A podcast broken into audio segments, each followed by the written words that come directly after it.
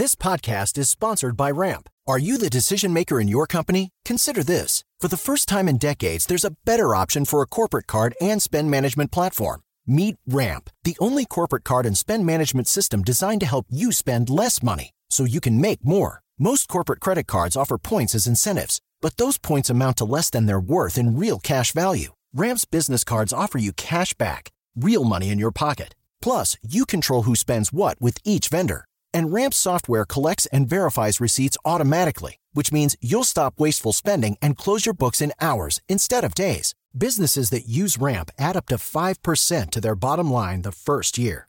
If you're a decision maker, adding Ramp could be one of the best decisions you've ever made. And now get $250 when you join Ramp for free. Just go to ramp.com slash easy. Ramp.com slash easy. R-A-M-P.com slash easy. Cards issued by Sutton Bank and Celtic Bank members of DIC terms and conditions apply. Na Jovem Pan, Economia em Foco. Com Denise Campos de Toledo. E começamos agora mais um Economia em Foco, que hoje vai discutir os impasses na gestão das finanças públicas. Eu lembro que você pode nos acompanhar pelas plataformas da Jovem Pan, nos acompanhar em vídeo pelo YouTube, pelo Facebook Jovem Pan News, no rádio e no Panflix, que é o aplicativo da Jovem Pan, onde você tem acesso a toda a nossa programação na hora que você quiser e também a conteúdos exclusivos. Então vamos discutir os impasses na gestão das finanças públicas com o Juan Gensen, que é diretor da 4E Consultoria, o Josué Pellegrini, que é diretor da I IFE, Instituição Fiscal Independente, e também vai estar com a gente o Marcos Mendes, que é pesquisador associado do INSPER, economista. Mas eu gostaria de começar falando com o Juan Jensen a respeito de toda essa situação que a gente tem visto. Um excesso de propostas, muita coisa pipocando para todo lado. Agora se vê a insistência do ministro Paulo Guedes em criar um novo tributo vinculado à desoneração. Isso está sendo discutido politicamente, talvez até com uma moeda de troca, para que o governo apoie a PEC 45, que está em tramitação na Câmara Câmara, que é o projeto da CECIF a respeito da reforma tributária, que é aquela unificação mais ampla de tributos, pegando também ICMS e ISS, tem a, a, criação do Renda Brasil, que não se sabe ao certo de onde viriam os recursos, muita coisa sendo discutida, revisão de outros benefícios sociais. O presidente Bolsonaro já ameaçou até com cartão vermelho equipe econômica por causa de algumas propostas que, eh, que dariam condições de criação do Renda Brasil. Então, Juan, como é que você vê todo esse cenário? É, de fato, Denise, tem, tem muita coisa, muita confusão, muita incerteza para 2021, né? Ou seja, se a gente olhar tudo que está acontecendo este ano, é uma expansão de gastos sem precedente, né, para mitigar os efeitos da pandemia. O principal gasto, auxílio emergencial, foi importante, está sendo importante na, na recuperação econômica. Agora, está gerando um buraco enorme nas contas públicas. É, este ano é permitido, né, tem licença para matar, estado de calamidade pública pode gastar o quanto quiser é, mas para o ano que vem a gente tem que voltar às restrições fiscais. Né? A principal delas é o, é, o, é o teto de gasto. E a gente vai chegar no ano que vem numa situação em que o desemprego vai estar aumentando, o desemprego ainda não subiu, mas vai subir, tá? A gente perdeu aí em torno de 11 milhões de pessoas, perderam seu, seus postos de trabalho e não vão encontrar recolocação. Então, elas vão ter que, que, que hoje estão vivendo do auxílio, né? Enfim, é, mas vão ter que, vão precisar de uma ajuda do, do governo, né? São pessoas que, que viviam com suas próprias pernas e que não vão conseguir lá na frente. Então, assim, a reformulação do Bolsa Família, né? A, a criação do, do, do, Renda Brasil é, é importante, é fundamental. Agora, para que você consiga fazer esse movimento dentro do teto de gasto, você tem que re, re, redirecionar gasto. Né? Então, é, é, para trazer dinheiro para essa área, tem que tirar de outras. E tem outras coisas que o governo quer fazer, que é aumentar investimento, é, que também não tem recurso. Então, assim, o presidente de um lado diz: vou respeitar o teto de gasto, né? ele, o Maia, o Alcolumbre. Mas do outro lado, não aceitam nenhuma das propostas que vem da equipe econômica para conseguir de alguma forma organizar isso. A questão é, o cobertor é curto. Se você puxa para cobrir um determinado gasto, descobriu do outro lado. E a gente tem que respeitar o teto. Né? Temos que respeitar o teto, porque o desrespeito ao teto não só é crime, mas claro, isso poderia ser mudado, né? basta é, aprovar uma nova PEC que, que, trate deste ponto, mas daria um, um, um, uma informação ou uma sinalização muito ruim em termos de correção do, do atual desequilíbrio fiscal. Né? Temos que corrigir o, o fiscal, o Brasil já, já é um país que tributa muito, Né? Nesse ambiente também, essa discussão de, de, política de reforma tributária que você comentou, e que certamente uma discussão de reforma tributária neste, nesta situação de contas públicas acaba sendo uma reforma que tem um viés de aumento de carga tributária, tá? Não só essa questão da, da nova CPMF, desse Imposto sobre Transações Financeiras, é, mas o caminho para um IVA é, certamente vai ser um IVA que, na média, deve aumentar a carga tributária. Ponto positivo nessa questão que você comentou da PEC 45, ela é a que melhor trata a, a questão da, da, da, reforma tributária, na minha opinião. Então, a, a proposta do governo, né, unificação de PIS/COFINS, começando ali com o IBS, é tímida, né? A, a, a PEC 45, de fato, é uma coisa, uma reforma muito mais ampla, já traz é, é, estados, municípios e trata o problema num, num, num, numa amplitude que, que precisa ter. Agora, a impressão que eu tenho é que o nível do debate em Brasília ainda está muito superficial e não há consensos. Né? A reforma traz impactos muito diferentes para diferentes setores. O setor serviços vai ser mais tributado, o setor industrial vai ser menos tributado, e isso move, obviamente, grupos de pressão que estão se mexendo é, é, para limitar. Então, assim, a, a, minha impressão é que a reforma, é, a gente não vai ter mudanças dignas do nome reforma tributária. É, eu queria saber do Josué Pellegrini como é que acompanha, como é que vê o, o, cenário fiscal hoje do país, sendo que a IFE acompanha muito de perto e tem as projeções próprias, inclusive trabalhando com a projeção de um rombo para este ano bem superior ao que o governo vem sinalizando. E Josué, como é que você vê esse emaranhado aí de ideias?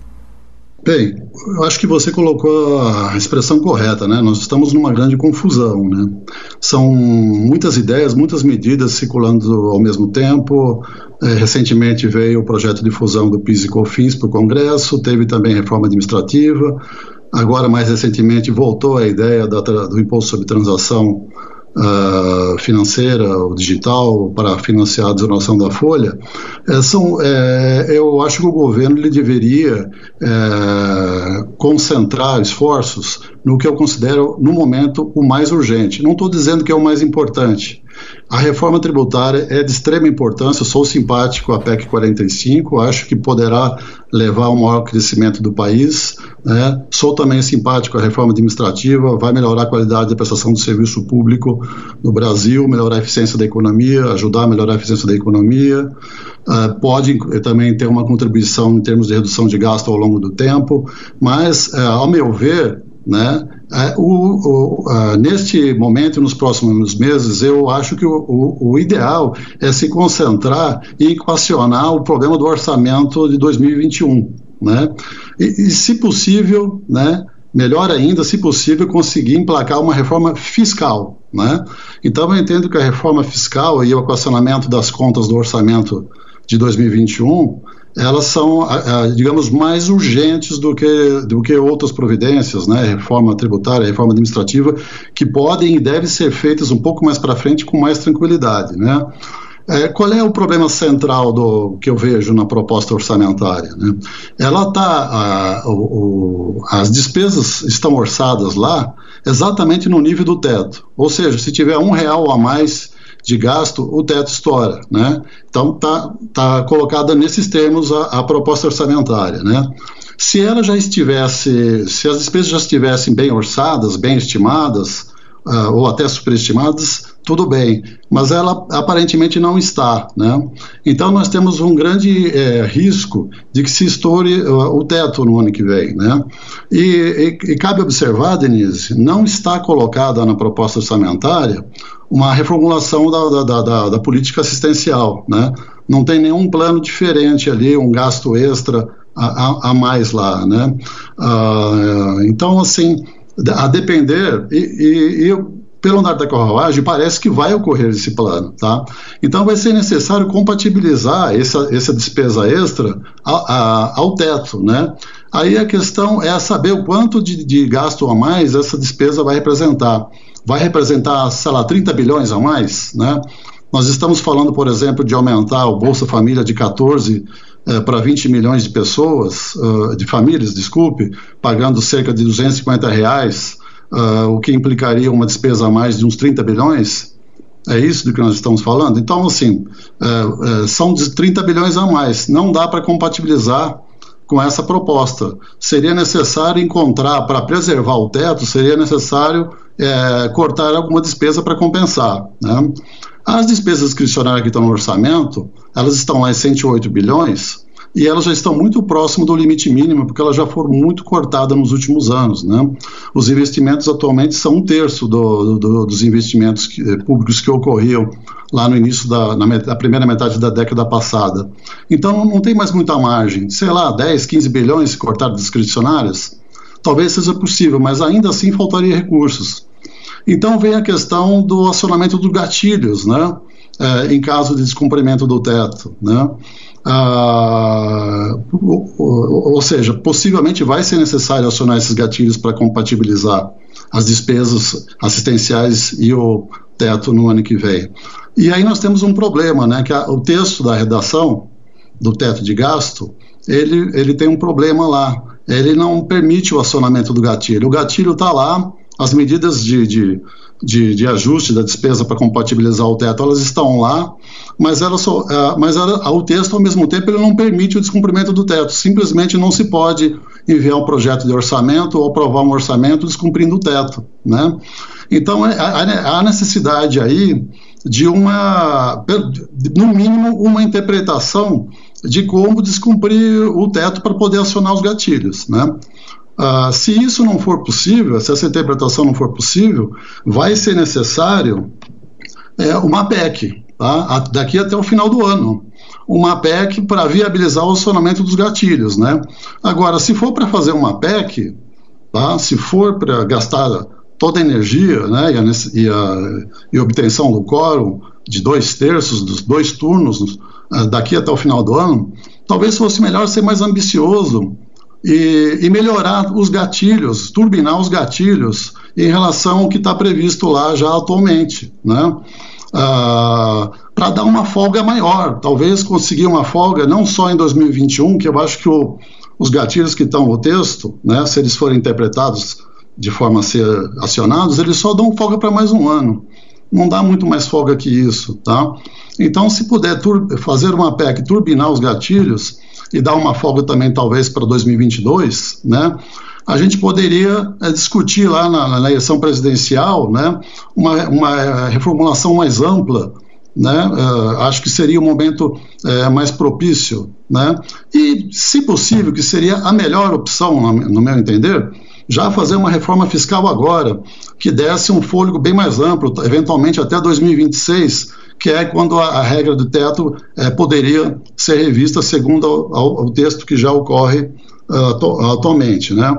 Agora, o pior cenário de todos né, é aproveitar, fazer uma PEC e aproveitar para fragilizar o teto. Tá? Esse eu acho que é o cenário de maior risco. Né? É o risco que uma PEC pode ter, ela pode ser tanto para o bem como para o mal. Né?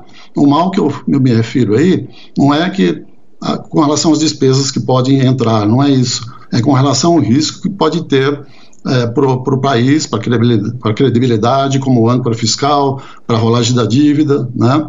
É, nesse sentido. Então, o risco que pode ter aí é, é, por exemplo, criar despesas, né? ou assistenciais, ou pior ainda, se forem outras que não assistenciais, né?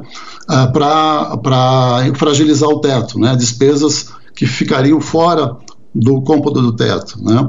Acho que esse seria o pior problema, porque fragilizaria o teto ou, na verdade, transformaria ele num, numa, num, num, zumbi, né? Não teria mais o efeito de, de, de criar uma expectativa favorável da trajetória fiscal, né? Não teria mais o efeito de controlar gastos, né? Então, acho que esse seria o, o, o pior cenário. Agora, se a pandemia continuar e for necessário estender um pouco mais o auxílio emergencial, aí realmente eu não vejo uma, muita solução senão uh, uh, estender uh, o, o, período de emergência e usar os créditos extraordinários no ano que vem também, nos, nos meses em que se estendeu o auxílio emergencial, porque os créditos extraordinários eles não entram na, na, na despesa para compra do, do, do teto. É, e agora vamos ouvir o Marcos Mendes, que é pesquisador associado do INSPER, sobre essa situação uh, fiscal que nós estamos vendo, todos os desafios colocados pelo governo e para o governo, não é? Porque nós temos também essa necessidade, talvez até política, de se criar o Renda Brasil, o aumento da popularidade do presidente deixou evidente que tem um peso político o auxílio emergencial, uma das uh, melhores avaliações dele é exatamente em relação a, ao auxílio, né, que foi dada a condição financeira, os mais pobres nessa situação, uh, mas tem a, a insistência de Guedes, como a gente colocava desde o início, de desonerar a folha e para isso se criaria um novo imposto sobre transações digitais. Uh, eu queria saber, Marcos Mendes, como é que você vê isso agora? Você acha que dá para seguir adiante com reforma tributária, seguir adiante com a criação de um novo imposto que não estava nessa agenda tributária do Congresso, desoneração da folha? Uh, Denise, eu queria voltar um pouquinho no tempo para a gente entender qual é a importância do teto de gastos. Eu concordo com as análises feitas pelo Juan e pelo Josué uh, de, da, da, necessidade de se manter o teto, da dificuldade, dos riscos que a gente está correndo, mas vamos voltar um pouquinho no tempo para a gente entender a importância desse mecanismo. Então, lá em 2005, mais ou menos, Uh, o Brasil começou a entrar num, num, ciclo positivo de crescimento econômico é, decorrente de um ajuste das contas públicas que tinha sido feito desde 1999 até ali 2004, né, junto com uma situação favorável no mercado internacional. Naquele momento, nós tivéssemos feito, começado um processo de maior disciplina dos gastos públicos, é, nós hoje estaríamos com uma situação fiscal bastante, bem melhor do que a que nós temos hoje. Mas a escolha do governo naquele momento foi aumentar seguidamente a despesa pública.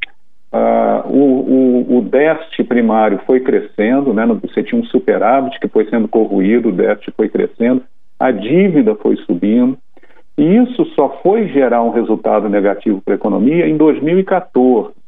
E na economia acontece essas coisas. Você começa a fazer as coisas erradas hoje e as consequências só vêm daqui a quatro, cinco anos, quando as distorções vão se acumulando. Então, que, à medida que a, as pessoas foram percebendo que a dívida estava crescendo muito, é, que o Banco Central não estava fazendo uma, um, um trabalho correto de controle da inflação, a inflação foi subindo, os juros foram subindo, os investimentos foram desaparecendo, e por mais que o governo gastasse para tentar estimular a economia, a gente acabou caindo numa forte recessão em 2014. É, nós estamos num, num, num momento é, que eu diria similar. Né? É, a, a, economia que ia cair 8%, agora a previsão é que vai cair só 4 e pouco, tem uma certa euforia com esse auxílio emergencial que botou dinheiro na mão de muita gente, as pessoas estão indo ao mercado comprar, Uh, o preço de alguns alimentos está até subindo por conta, em parte, por conta disso. Então tem uma, uma sensação de normalidade, de que as coisas estão se normalizando, estão melhorando e que para os mais pobres a, a, a, situação melhorou muito. Você tinha uma, uma mãe solteira que recebia 200 reais de Bolsa Família, de repente ela recebe, começou a receber 1.200 reais. Né?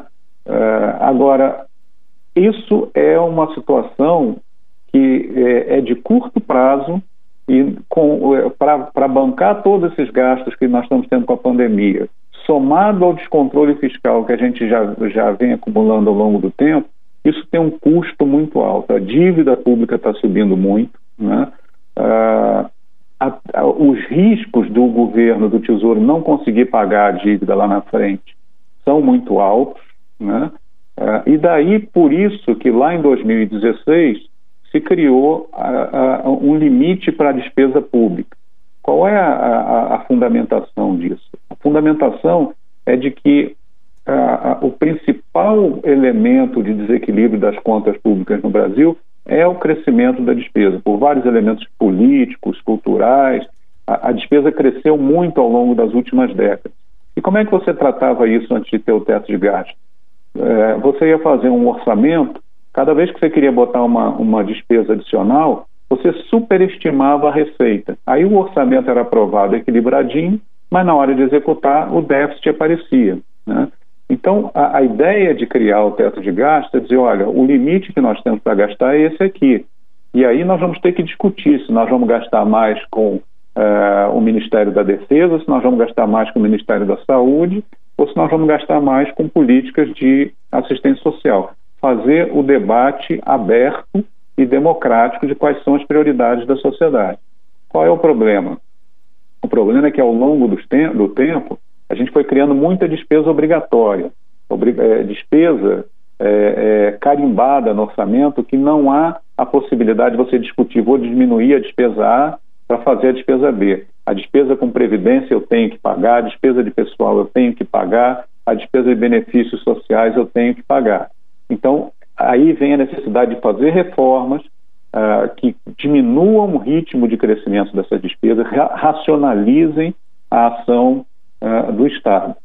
Uh, então, o teto de gastos foi, to foi tomado como uma primeira medida para sinalizar qual é o limite fiscal que a gente tem e, em seguida, fazer reforma.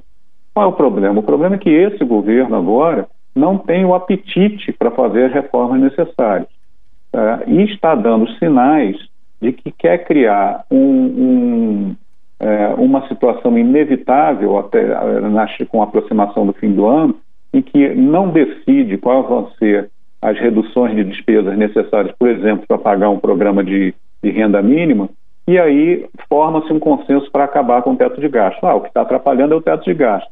Só que nós estamos numa situação que, mesmo cumprindo o teto de gasto, nós estamos com a dívida altíssima e um déficit altíssimo. Então, isso vai nos jogar mais cedo ou mais tarde numa crise econômica muito forte, uh, que vai uh, piorar muito a situação das pessoas mais pobres.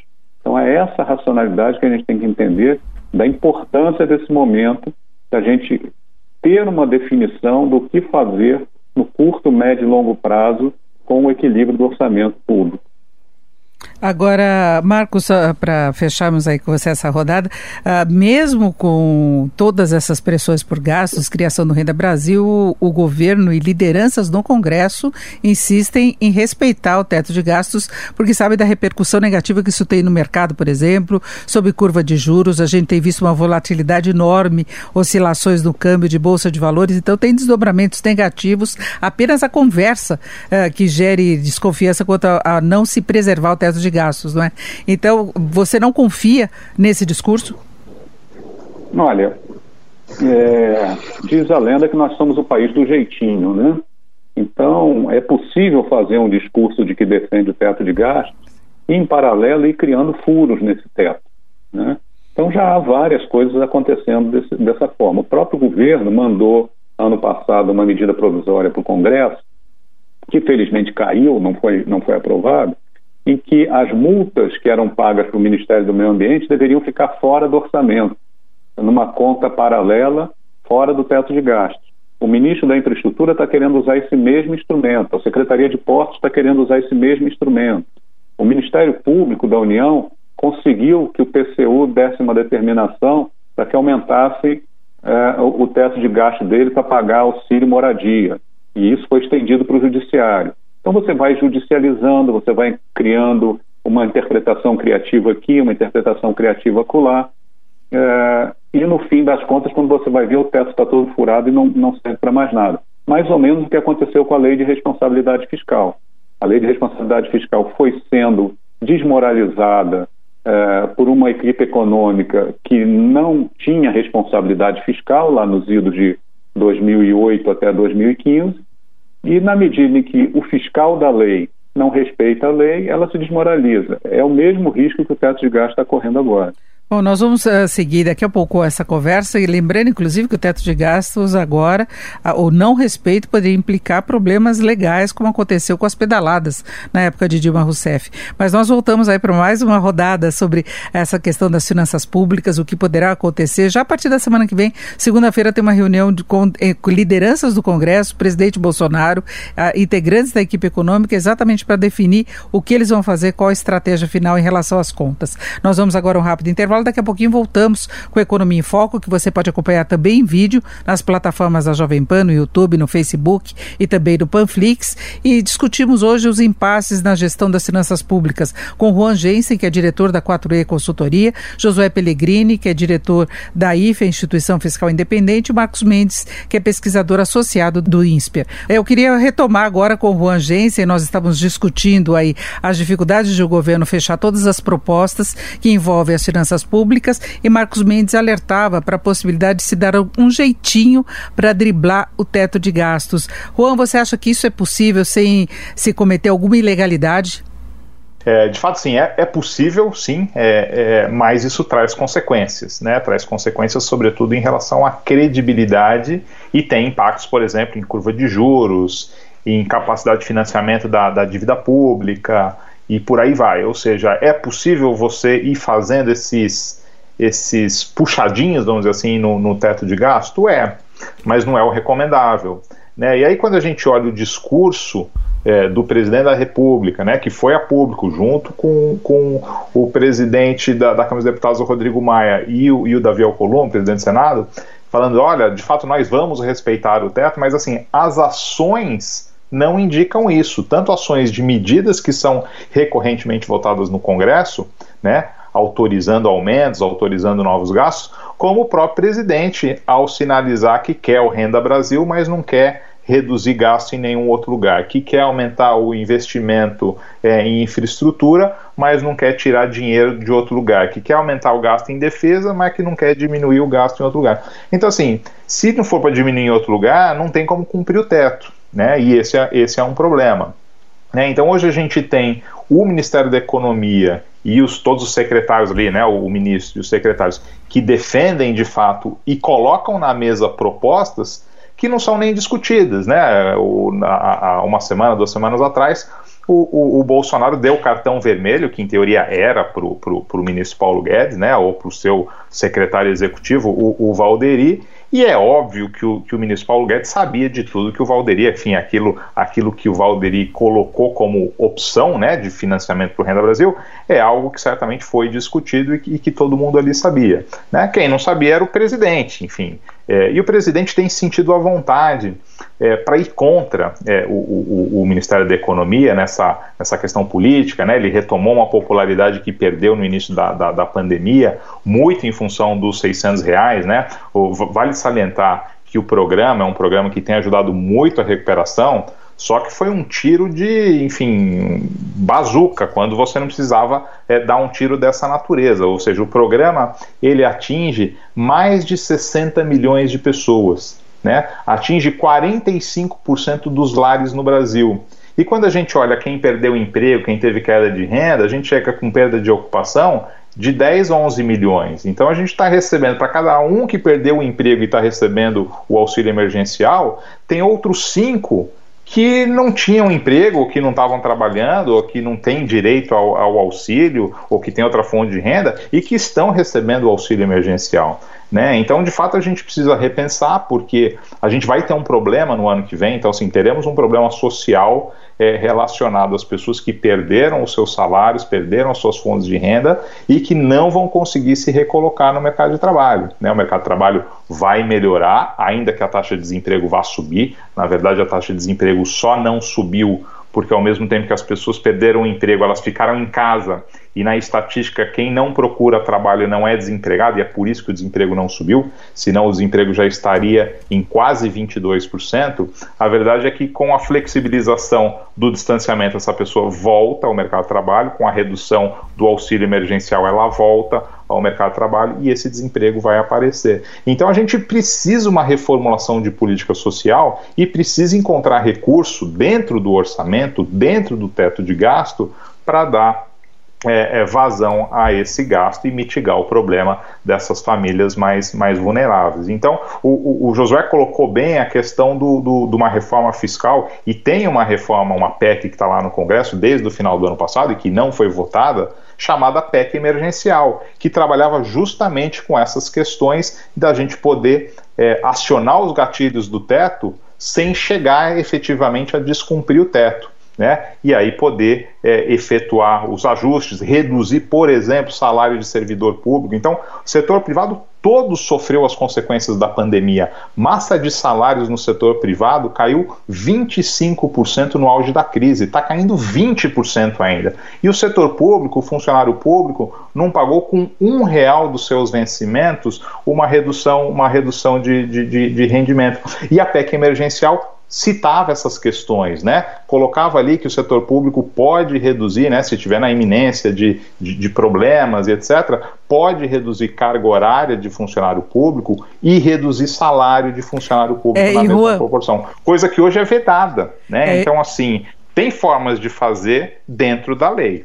É, e Juan, eu queria acrescentar que nessa semana ainda teve aquele susto lá de que eles queriam colocar em progressão de carreira os procuradores, mais de 600 com um, salário de mais de 27 mil, depois voltaram atrás, né, houve restrições, é um absurdo, porque a, a chiadeira foi muito pesada, mas por aí a gente vê a dificuldade de cortar gastos em alguns segmentos, inclusive uh, no que se refere à reforma administrativa, gastos com a folha por parte dos Sim. três poderes, não é apenas a, a questão do executivo, né? A, própria reforma administrativa, você citou bem, Denise, mas o que foi apresentado é muito aquém do que a gente precisa, né? E por que muito aquém? Porque deixou de fora todo funcionário que lá está, né? Só vale para os novos.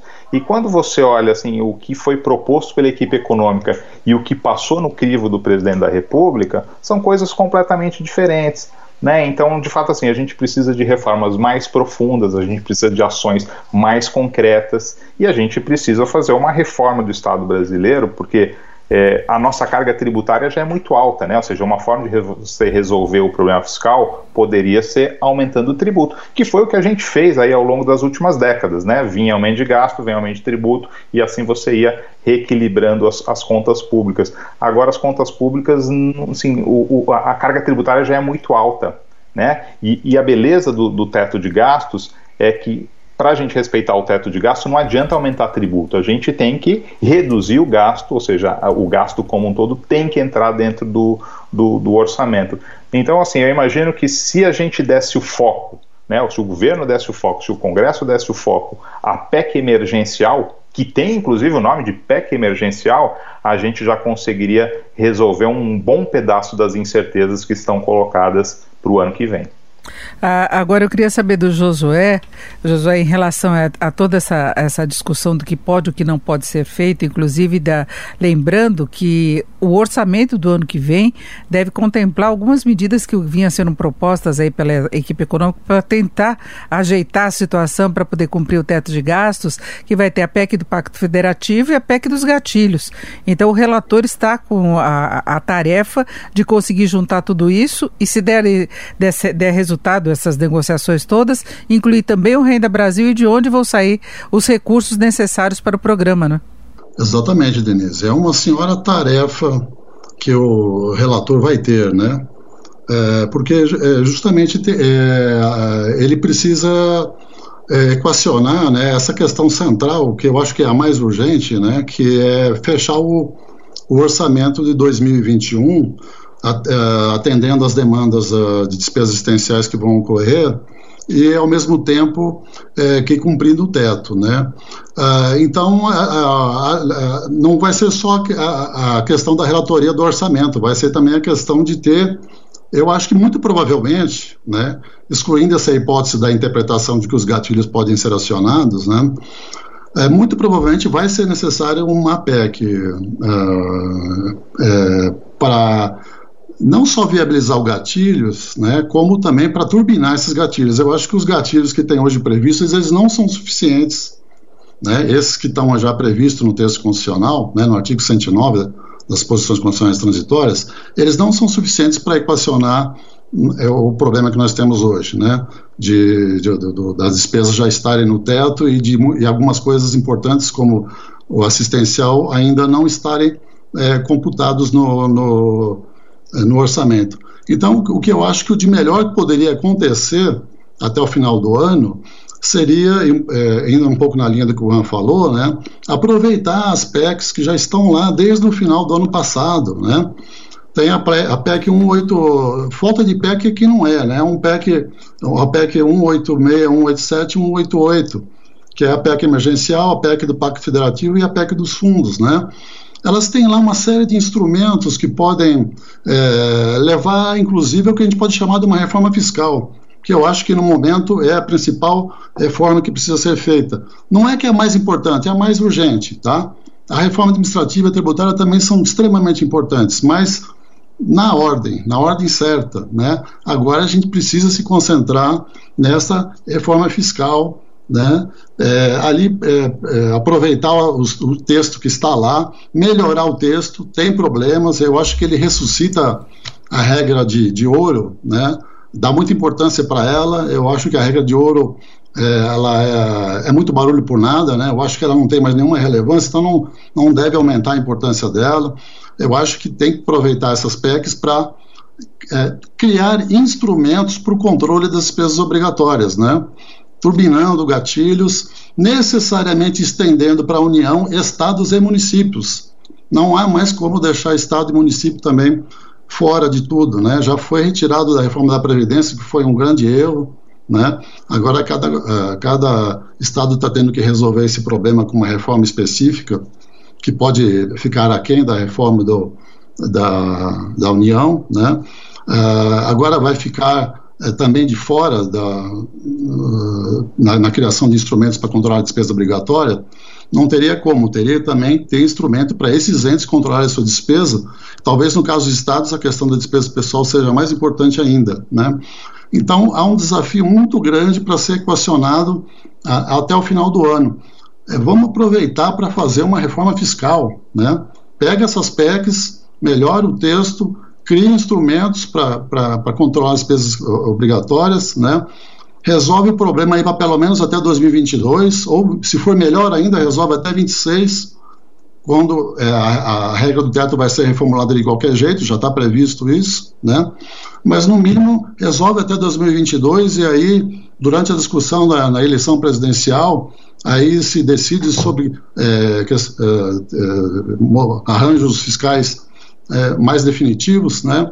É, inclusive, eu acho, né, aí uma humilde opinião de quem é técnico, não é político, mas eu acho que mesmo quem seja político esteja pensando em 2022, nesse momento, eu acho que me parece um pouco de equívoco achar que a melhor solução é, por exemplo, é, enfraquecer o teto.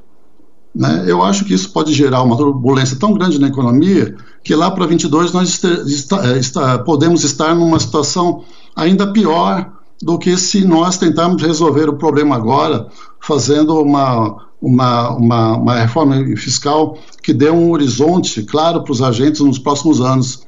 Eu acho que com isso, por exemplo, a situação na economia em 2022 estaria melhor do que se não fizéssemos, fizermos nada. Aí, realmente, se nós perdemos a nossa âncora, tá? não é só questão de deixar o teto vivo, isso não basta. Teto furado é é, é, teto sem credibilidade. Acho que talvez seja até melhor não ter teto do que ter um teto, teto sem credibilidade, né? Porque aí pelo menos fica uma aparência de que ele está lá quando não está tendo utilidade nenhuma, né? Então acho que o grande desafio até o final do ano é, se possível, fazer uma reforma fiscal, né? É a, é mais urgente de, é, de todas que eu acho que inclusive vai gerar um melhor resultado para a economia nos próximos anos. Ah, agora, Marcos Mendes, eu estou até acompanhando aqui os comentários dos internautas e muitos falando que a gente tem um tom muito pessimista, né, alertar para equívocos, problemas que se possa ter pelo gerenciamento das finanças públicas, dizendo que o governo está adotando as melhores políticas, né? Eu acho que se referindo até o que foi feito de auxílio emergencial e tudo mais. Agora a gente vê divergências até mesmo no meio acadêmico entre economistas, alguns achando que o desafio de fazer a economia crescer novamente com mais investimentos justificaria uma flexibilização maior e talvez até revisão do teto de gastos. Então, eu queria saber da, da sua avaliação e explicação das implicações negativas para a economia desse procedimento, embora se possa criar algum crescimento de fato. Aqui escutando uh, vocês, nós três conversando, eu estava pensando aqui exatamente o que, que o, o ouvinte é, pode pensar. Três economistas sem coração querendo cortar os gastos que o governo faz a favor da população. Né? É, esse, esse é o debate difícil, né? porque, na verdade, o Estado brasileiro está fortemente capturado é, pela elite do país. Eu vou te dar um exemplo. Existem sete ações de inconstitucionalidade contra o teto de gasto. Seis são movidas por associação de servidores públicos, que formam a elite econômica do país. Né? Uh, o Ministério Público e o Judiciário não perdem oportunidade é, de tentar, é, é através é, do TCU ou através de propostas de legislação, abrir um espacinho para aumentar as despesas dele. E até mesmo quando o Estado brasileiro busca fazer políticas sociais, a ineficiência é muito grande. Vou te dar um exemplo. Você pega o abono salarial e o salário família. É, se nós olharmos hoje a, o percentual de pessoas abaixo da linha de pobreza, é, pega aqui uma linha de 100 reais per capita, né? os dados da PNAD me dizem que 4,4% da população é, estão abaixo dessa linha de pobreza. Aí eu faço o seguinte exercício: vamos acabar com o abono salarial e o salário família, é, que são políticas sociais. Bom, a, a, pobreza deve aumentar, né? Porque eu não estou pagando benefício social. Não muda um, um dígito atrás da vírgula, continua exatamente 4,4% de pobreza.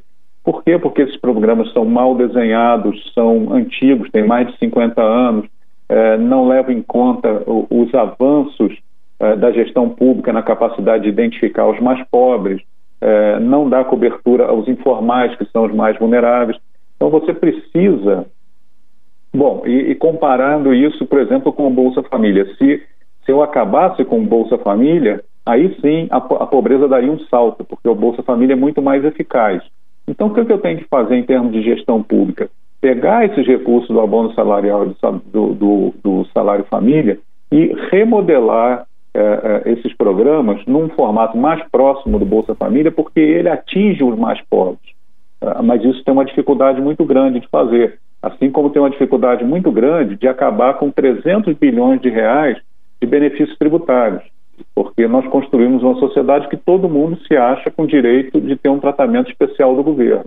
Então, o meu setor tem que pagar menos imposto porque eu gero muito emprego. Veja, por exemplo, a reação do setor de serviços à proposta de reforma tributária. Não, nós vamos ser mais tributados, somos contra. Vão ser mais o serviço vai ser mais tributado porque no sistema atual eles são subtributados. E por que, que eles têm direito a, a pagar menos imposto que a indústria, por exemplo? Uh, não faz sentido, né?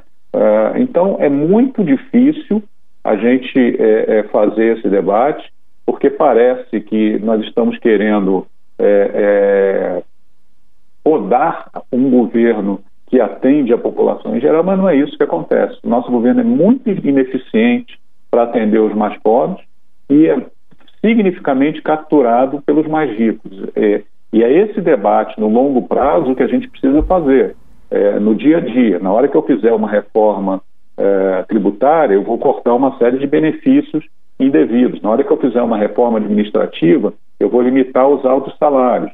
Quando eu fiz a reforma da Previdência, é, foram limitadas as altas aposentadorias, que não, é, é, que não tinham equilíbrio em relação à contribuição paga pelos seus beneficiários.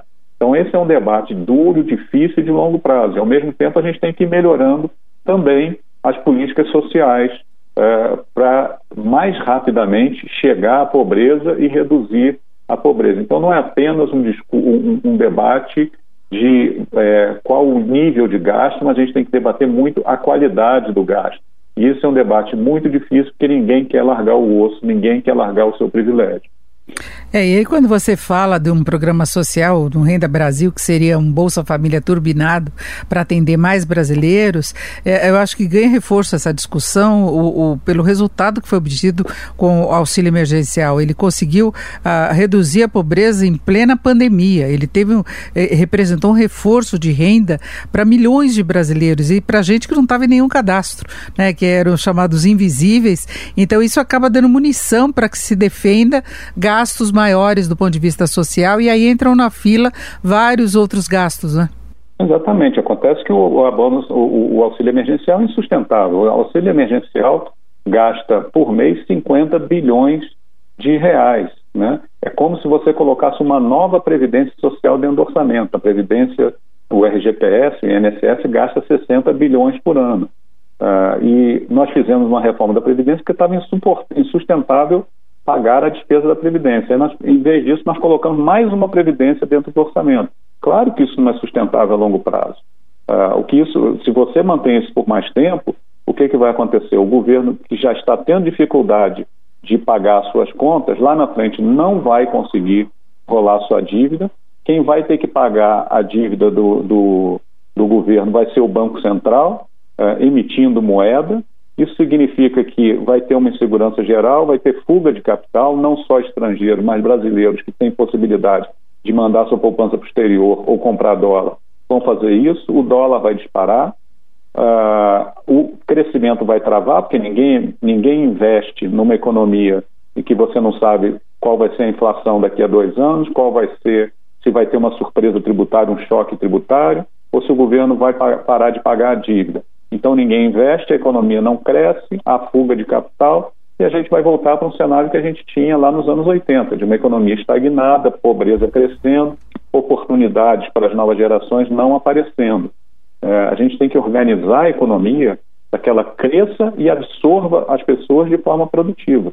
Não existe um pote de dinheiro fabricado por um duende que coloca na mão do presidente Bolsonaro que ele pode sair distribuindo dinheiro para todo mundo o resto da vida. É, até porque ele já pegou uma situação de aperto fiscal, de desequilíbrio das contas, né? Foi uma herança que veio do baixo crescimento de anos anteriores, de uma recessão histórica, de gastança exagerada. Rongeice, para nós irmos fechando aqui a nossa conversa, como é que você avalia tudo isso? Você acha que eles conseguem desenroscar essa, essa situação toda na semana que vem, que seria a proposta? Lembrando que neste ano a gente tem eleições e depois no começo do ano que vem nós temos também eleições para a presidência da Câmara e do Senado que pode embolar eh, as discussões, não é? Não, muito difícil, Denise. Esse é um tema que vai continuar sendo discutido ao longo dos próximos meses. Enfim, não é algo que se resolve em uma semana, não se resolveu até agora, não é na semana que vem é, que vai se resolver. É um debate que vai continuar vivo. Né, a questão do teto, enfim, não há, um, não há uma clareza dentro do governo, ou seja, o Ministério da Economia tem a clareza, mas o governo como um todo não tem essa clareza, o Congresso como um todo não tem essa clareza. Então é uma discussão que vai perdurar aí por algumas algumas semanas e meses, e, e, eu não duvido que a gente encerre 2020 sem ter a noção de como é que vai ser 21 na questão fiscal, de como é que vai se dar de fato o, o, o, a trajetória fiscal no, no, no, ano que vem. E que é crítica, né? ou seja, a gente tem pressão na curva de juros, a gente tem o, tesouro com dificuldade de financiar a dívida pública, é, então, assim, isso já está trazendo consequências, aumenta incerteza, isso reduz investimento, isso reduz a, a expectativa de crescimento. Então, isso já traz consequências, é, é óbvio, né? mas eu acho muito difícil um governo sem ter é, é, a claridade do problema e do que, que a gente está vivendo, e do outro lado você tem o auxílio que trouxe um aumento de popularidade para o presidente, então, é, politicamente ele quer manter, para ele é importante, é, mas não tem dinheiro, né? E a gente tem que resolver a, a, a, direção fiscal. E não é algo que se resolve em uma semana, Denise. Então a gente vai ver esse tema é, nas páginas dos jornais, na televisão, aqui na Jovem Pan, sendo discutido aí por várias e várias semanas. É, e Josué ficou a dor de cabeça para a própria equipe econômica, porque sem dúvida alguma o auxílio emergencial ajudou muito a alavancar a retomada da economia. Eles falam muito em recuperação em V, a gente tem dúvidas em relação a isso, porque vários setores ainda estão patinando como consequência né, do isolamento social, de não poderem reabrir com 100% da capacidade, mas o auxílio emergencial teve um, uma importância muito grande para a economia, além da questão social e política, né? É, Não, fato, teve sim. Eu gostaria até de reforçar esse ponto que talvez o, o público tenha achado que a gente não dá devida importância para isso, né? Uh, o, o, auxílio emergencial ele foi importante para, embora é, tenha tido problema de foco, né, como já foi até destacado aqui, mas isso aí pela rapidez com que teve que ser adotado, acho que acabou sendo um mal, um mal menor, né? Então ele teve esse papel importante para segurar, para que a economia não caísse ainda mais, né? A economia brasileira deverá cair por cerca de, cerca de 6% do PIB, que aparentemente é, parece baixo frente ao que a gente tem observado em outras economias aqui na, na, América Latina principalmente. Mas é, é evidentemente que é, o programa vai ter que ser desativado ao longo do tempo, né? É, já, já caiu de 600 para 300 nos, nos, próximos quatro meses. A medida provisória, esse é um outro ponto, né? A medida provisória, ela está tramitando. Pode ser que haja alteração dos 300 lá na tramitação da medida provisória. Então, esse é um, é um, é um ponto também de certeza que, que está aí presente. Mas, uh, a, a, se tudo correr bem, a ideia é que o programa ele seja é, progressivamente desativado, né? Uh, uh, é, para e passo com a recuperação da atividade econômica, né? Porque aí a renda e o emprego crescem simultaneamente e você pode é, é, substituir um pelo outro, né? Então é, tem que ter esse cuidado realmente de, de ficar de ir desativando uh, pro, uh, progressivamente, né, e, uh, acompanhando ao mesmo tempo o que está ocorrendo com a atividade econômica, né. Agora é lógico que, que uma coisa é o auxílio emergencial e outra coisa é, o, é, o, é a política assistencial, né. Essa precisa ser pensada de forma duradoura, né, com todas as preocupações que o Marcos já colocou, né, tem que ter foco, né, uh, se tiver foco uh, remanejando o que já existe e colocando mais recursos, creio que será possível ter bastante eficácia em eliminação da pobreza. É, e Juan, você queria completar o que você estava falando? Não, estava comentando que de fato a gente tem um V, mas é um V incompleto, né? Ou seja, o setor de comércio, varejo recupera, a indústria quase recupera e, e, os próximos dados vão mostrar uma recuperação, mas o setor de serviços não, né? E isso faz com que o patamar alcançado ao final do processo de recuperação seja um patamar inferior ao, ao pré-crise, né? Justamente porque a gente tem uma recuperação muito heterogênea entre os setores, né? E o setor de serviços, por conta da necessidade de proximidade, é, social não vai recuperar tão cedo, né? Esse sim precisa de uma, de uma vacina e é algo para ocorrer aí ao longo do ano que vem. Bom, e é isso, nós vamos fechando por aqui o Economia em Foco de hoje. Eu agradeço muito a participação aqui dos nossos convidados. Juan Gência, diretor da 4E Consultoria, Josué Pellegrini, que é diretor da IFE, Instituição Fiscal Independente, e Marcos Mendes, que é pesquisador associado do INSPER. Muito obrigada. Eu lembro que a íntegra do nosso programa fica disponível nas plataformas da Jovem Pan. Você ouviu na Jovem Pan Economia em Foco, com Denise Campos de Toledo.